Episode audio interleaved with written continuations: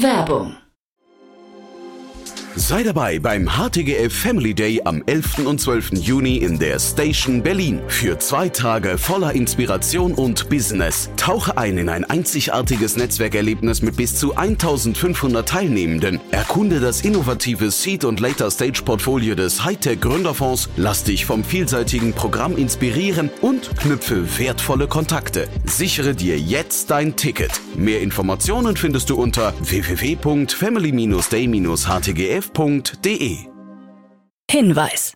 Startup Insider übernimmt keinerlei Haftung für die Richtigkeit börsenrelevanter und unternehmensbezogener Daten.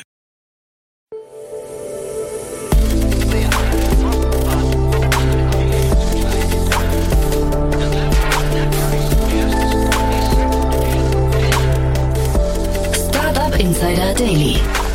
Morgen Update. Einen wunderschönen guten Morgen und herzlich willkommen zu Startup Insider Daily in der Morgenausgabe. Es ist Freitag, der 19. Mai 2023. Mein Name ist Nina Weidenauer und wir starten jetzt zusammen in den Tag mit diesen News.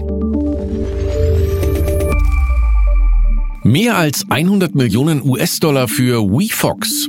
Betrüger bauen Finanzguru nach. WHO mahnt zur Vorsicht bei Medizin-KI. Pumpkin Organics erhält 4,3 Millionen Euro und Rice Europe Zusammenschluss von Startup-Zentren. Tagesprogramm.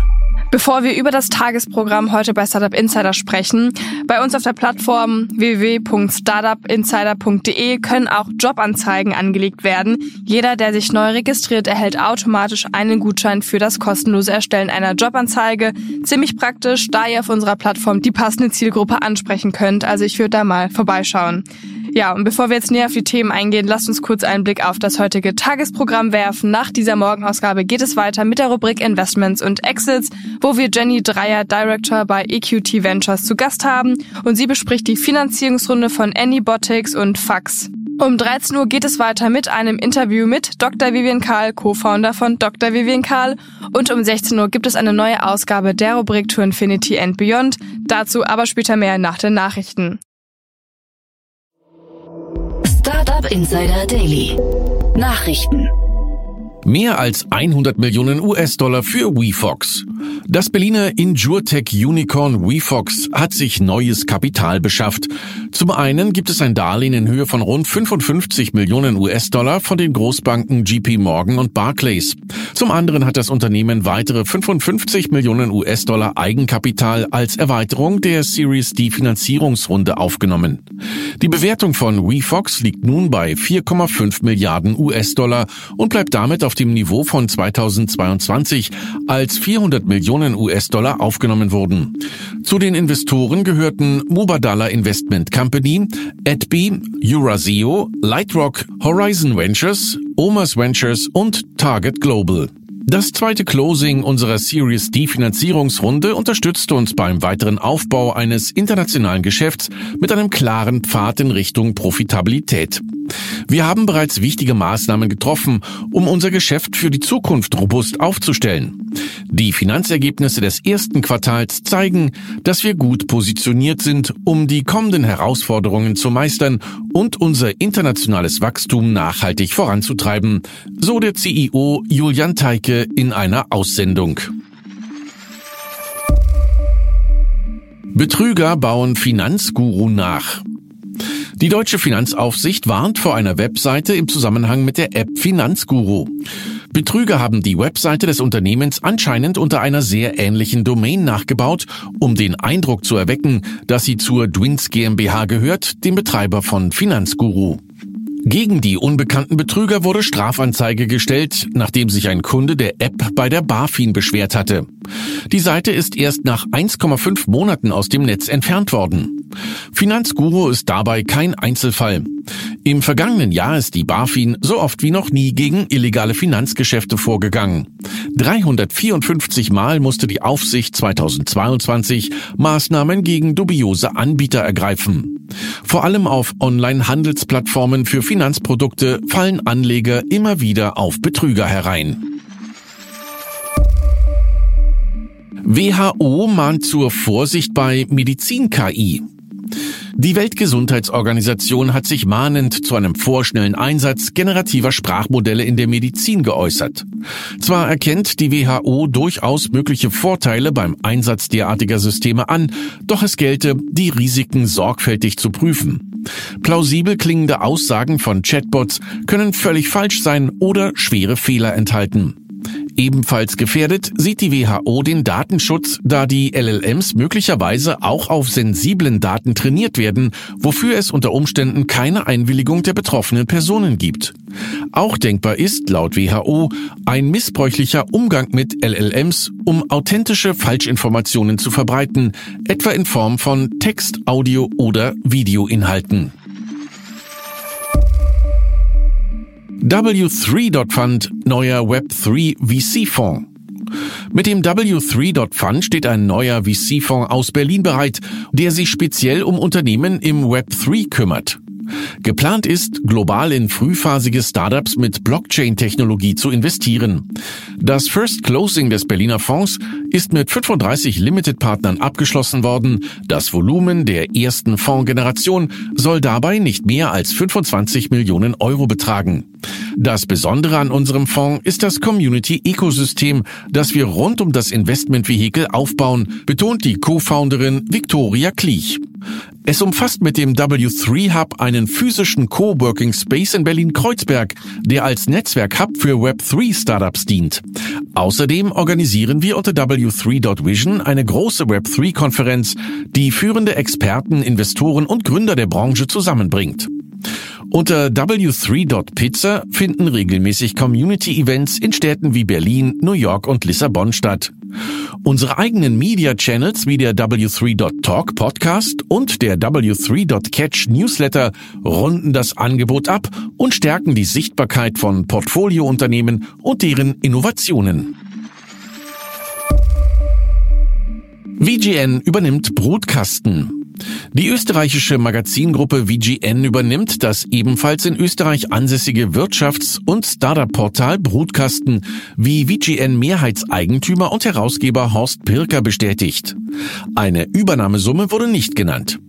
Der Umsatz von Brutkasten mitsamt seiner im Jahr 2019 gelaunchten Startup-Datenbank Startuplish wird mit drei Millionen Euro pro Jahr beziffert. Genauere Details über die wirtschaftliche Lage sind nicht bekannt. Gründer Dejan Jovicevic, der Haupteigentümer und Geschäftsführer war, wird anscheinend ins VGN-Management wechseln. Durch den Brutkasten soll nun digitale Expertise eines jungen Teams in die VGN-Gruppe eingebracht werden. Ich habe seit fast zwei Jahren an dem Thema gearbeitet. Jetzt ist es möglich geworden. Das freut mich, so Pirker in einem Interview.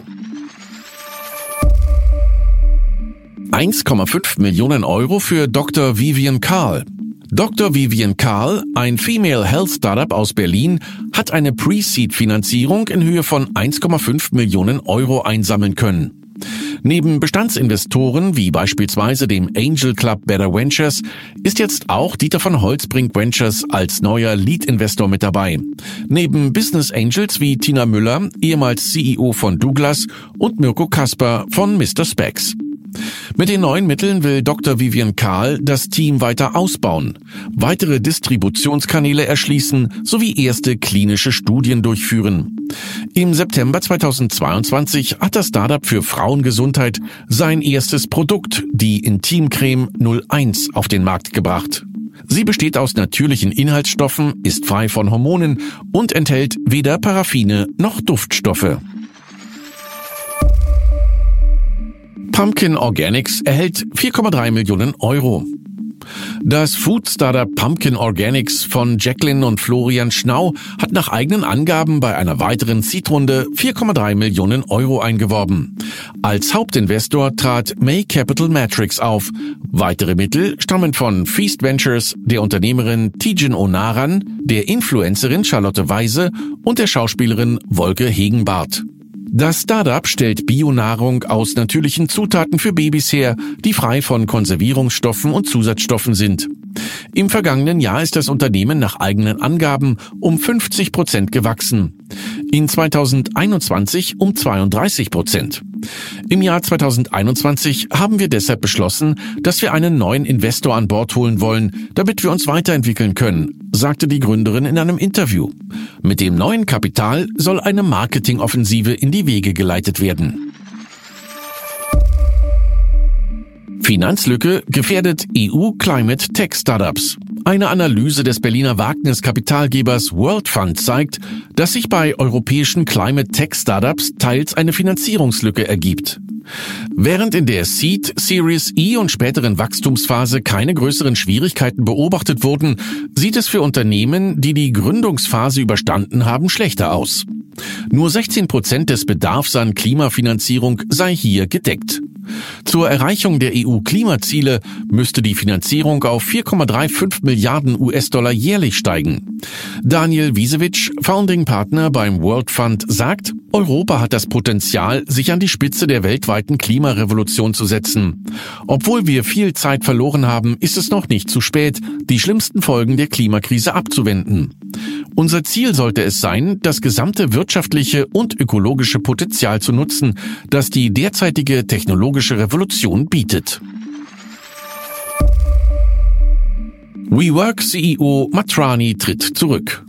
Sandeep Matrani tritt mit Wirkung vom 26. Mai als Chef des Workspace-Anbieters WeWork zurück. Vorstandsmitglied David Tolley soll zum Interim-CEO ernannt werden. Der unabhängige Direktor Daniel Horowitz soll als Vorstandsvorsitzender fungieren und ein spezielles Komitee leiten, um einen neuen CEO zu finden.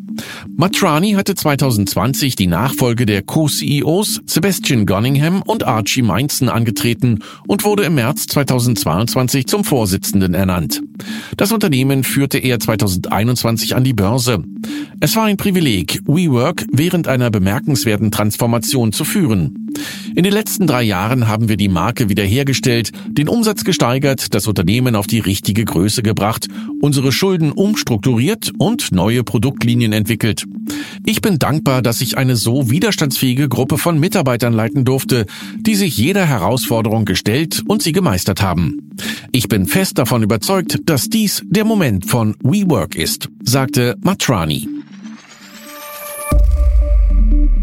Rise Europe, Zusammenschluss von Startup-Zentren. Startup-Zentren aus 14 europäischen Ländern haben sich zur Initiative Rise Europe zusammengeschlossen. Das erste Gipfeltreffen hat jetzt auf Einladung von Unternehmertum auf Schloss Elmau in den bayerischen Alpen stattgefunden, mit Vertretern von 20 führenden Universitäten und Gründungszentren. Unter anderem waren die ETH Zürich und die Oxford University mit dabei. Bildung, Open Innovation und Acceleration wurden als Schwerpunktbereiche definiert. Professor Dr. Helmut Schöneberger, Gründer und CEO von Unternehmertum, sagt, mit Rise Europe hat Europa einen neuen Taktgeber, dem es gelingen wird, globale Krisen zu meistern und ein länderübergreifendes Verständnis für die Bedeutung nachhaltiger, unternehmerischer Verantwortung zu schaffen. Bei unserem Handeln wollen wir den Menschen und die jahrhundertealten demokratischen Werte Europas in den Mittelpunkt rücken. Ich freue mich sehr, im Rahmen von Rise Europe mit unseren internationalen Freunden einen Beitrag zur Stärkung des Wirtschaftsstandortes Europa leisten zu können.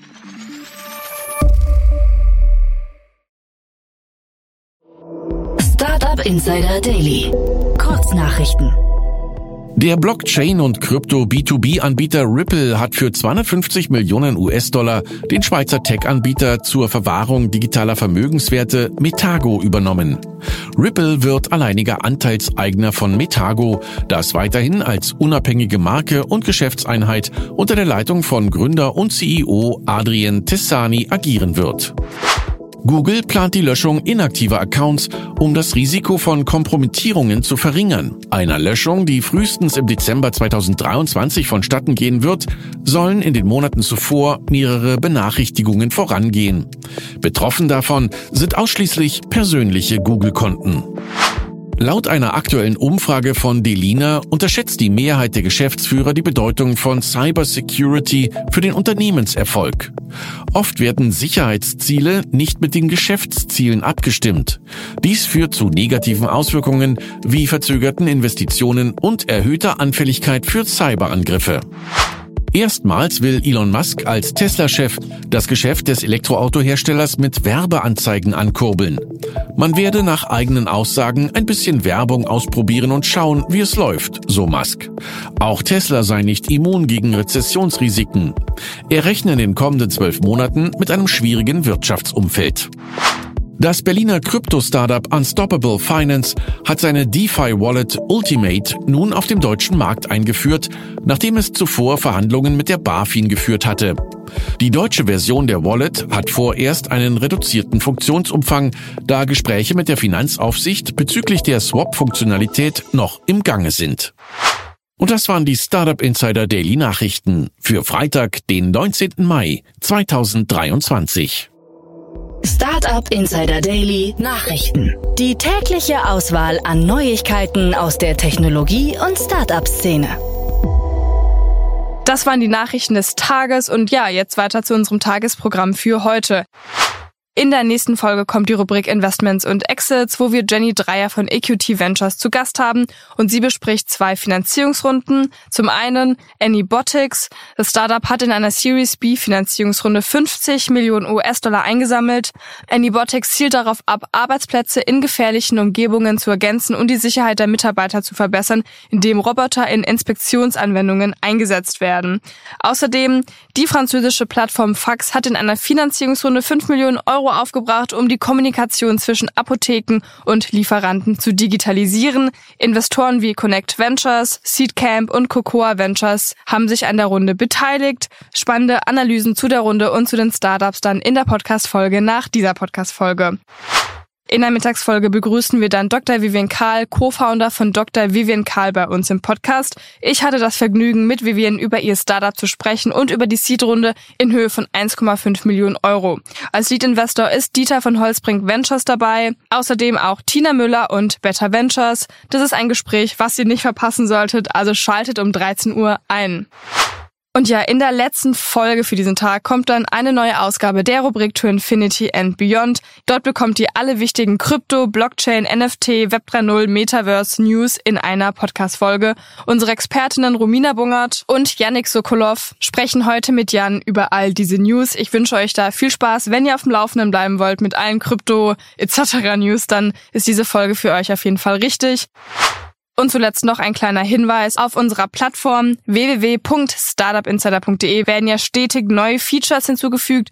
Wenn man jetzt in der Suche ein Thema oder ein Startup sucht, werden automatisch ähnliche Startups und Investoren vorgeschlagen. Ich würde sagen, probiert's einfach mal aus. Es ist ganz cool. Das war's jetzt erstmal von mir, Nina Weidenauer. Ich wünsche euch noch einen schönen Start in den Tag und dann ein baldiges Wochenende. Macht's gut!